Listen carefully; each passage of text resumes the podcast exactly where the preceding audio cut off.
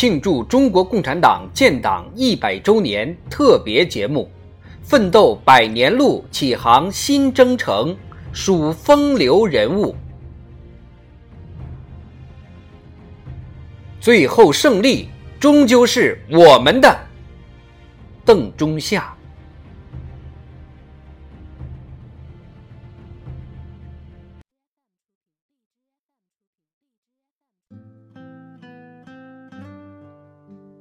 邓中夏，一八九四年十月出生，湖南省宜章县人，是中国共产党早期的一位卓越领导人和杰出的工人运动领袖，又是我党的一位重要理论家和学者。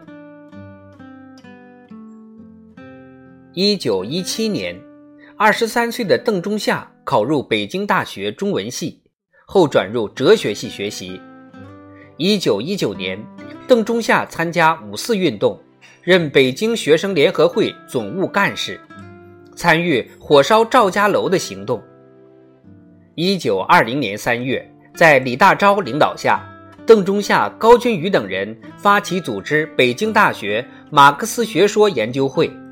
同年十月，在研究会基础上，发起成立了北京的共产党早期组织。邓中夏。成为中国共产党最早的党员之一。自一九二零年四月起，邓中夏长期在北京长辛店从事工人运动。一九二二年五月一日，邓中夏作为长辛店工人的代表，出席在广州召开的第一次全国劳动大会，当选为中国劳动组合书记部主任。同年七月。邓中夏出席党的二大，被选为中央委员。一九二五年，中华全国总工会成立后，邓中夏任秘书长兼宣传部长，留在广州工作。不久，参与组织和领导了著名的省港大罢工。在大革命失败的紧急关头，邓中夏坚决主张在南昌举行武装起义。随后，他参加党的八七会议，被选为中央临时政治局候补委员。一九三零年七月，邓中夏从莫斯科回到上海，不久，中央任命他为中央代表赴湘鄂西根据地，任湘鄂西特委书记、红二军团政委、前敌委员会书记、中央革命军事委员会委员。与贺龙、周逸群一起领导湘鄂西的武装斗争。一九三二年，邓中夏调回上海，坚持秘密斗争，担任全国赤色护暨总会主任兼党团书记。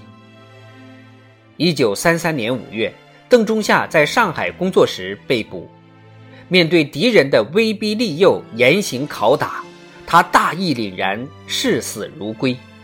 他对狱中地下党支部负责人说：“请告诉大家，就是把邓中夏的骨头烧成灰，邓中夏还是共产党员。”邓中夏在生命的最后时刻，给党中央写了一封信，他深情地写道：“同志们，我快要到雨花台去了，你们继续努力奋斗吧。”最后，胜利终究是我们的。